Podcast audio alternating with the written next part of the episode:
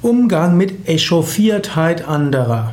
Manchmal sind Menschen echauffiert, das heißt, sie regen sich über etwas auf. Es kommt ja von Show und Show heißt irgendwie heiß, sie werden hitzig. Echauffiertheit ist so eine, eine vornehme Ausdrucksweise, die heute kaum mehr verwendet wird, für jemand, der sich ein bisschen aufregt. Wenn sich jemand etwas echauffiert und aufregt, ist ja nicht weiter tragisch. Du musst dich nicht über das Aufregen aufregen, sondern du kannst den anderen dann darum bitten, worum geht's dir eigentlich? Oder was wollen sie? Sagen sie doch, hm, was unsere Alternativen sind. Wenn sich jemand echauffiert, könnte man dann ja um konstruktive Vorschläge bitten.